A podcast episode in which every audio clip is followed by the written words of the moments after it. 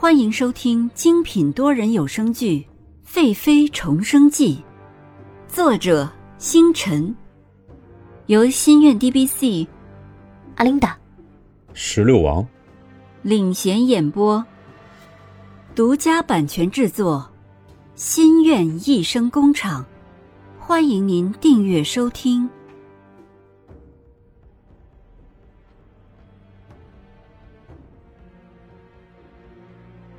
第十四集，宁儿。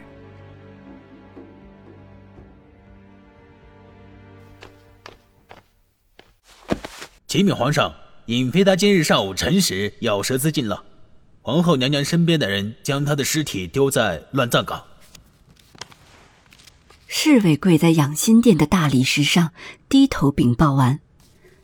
洛宣城刚刚用力挥动着的毛笔顿了一下。只是迟疑一下，就接着继续书写下去。不过一个“宁”字还是有了一些缺憾。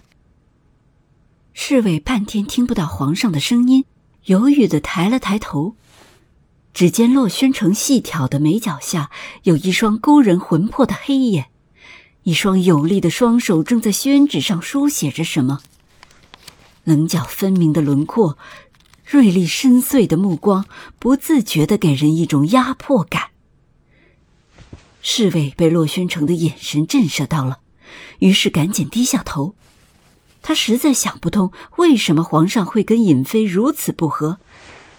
他觉得这世上怕只有貌美的尹妃才配得上他们的皇上。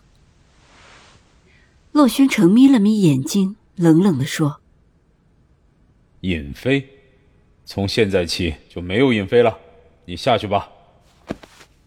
侍卫听到，赶紧退了下去。如此冷的地方，他可不敢多待。洛宣城想过尹宁鹤会死，但不知道他竟然会用咬舌自尽来结束自己的生命。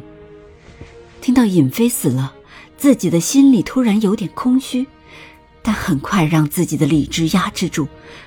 如果不是尹宰相的身份威胁到了他，不会杀了尹家全家。身为皇家，就要心狠，宁可错杀一千，也不可放过一个威胁自己皇位的人。洛宣城放下毛笔，坐在龙椅上，向后仰头。如果当年不是蓝静怡救了自己，因为皇权之争，三皇子下毒，让自己短暂失明，自己早就被杀死了。当他拼尽全力爬到深山中，无措昏迷的时候，被蓝静怡救起。醒来的时候，就闻到了一股淡淡的清香。洛宣城的额娘是不受宠的妃子，被关在冷宫。可是他在冷宫从来都不关心自己，只是诚心礼佛，对一切都置之不理。因为额娘的不受宠，洛宣城从小就受到宫人的欺负。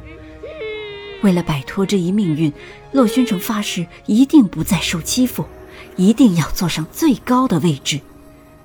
这么多年来，自己暗中打拼，受尽了人世间一切的冷暖。洛宣城被这暖暖的清香拥抱，莫名的感觉到一股踏实。那一夜，十三岁的洛宣城终于没有假装坚强，放声哭泣，发泄这些年所承受的一切。蓝静怡只是静静的拥抱着自己，等自己哭累了，就帮自己擦干眼泪，说：“大哥哥，不要哭了，谁欺负你了？你告诉宁儿。”出气。你叫宁儿。现在是什么时候了？这里是哪里呀？洛宣城活了十三年，从来没有听过这么温暖的话。没有人在自己伤心的时候帮自己擦眼泪，于是又流下了泪水。现在是申时，我也不知道这是哪里。我跟哥哥走丢了。哥哥，你也迷路了吗？哥哥，你叫什么？洛轩城怕告诉了宁儿自己的名字会带给他危险，说：“我叫安晨，我被人骗了，现在看不见了。谁知道这时候就听见有人向这里走，于是洛轩城赶紧带着宁儿离开了。一路上，小小的宁儿知道有人追杀他，不仅没有离开自己，而且为了引开敌人，把洛宣城藏了起来，穿上他的衣服向远处跑去。那时候，洛宣城就发誓，这辈子如果还能和这女孩相见，就一定会好好的保护她，给她幸福。没想到上天对自己不薄，宁儿躲过敌人，还跑回来了。知道那个女孩就是蓝静怡，只是与自己想象中的不一样。但洛宣城还是让自己爱上了蓝静怡，给她自己能给的一切，甚至连尹宁鹤都不多看一眼，因为怕会真的爱上尹宁鹤那个女人。今天这一切都结束了，尹家从此从朝明王朝消失了。尹宁鹤。如果你地下有知，不要怪我；要怪就怪你出生错了世家，不是自己无情，实在是君王有君王的无奈。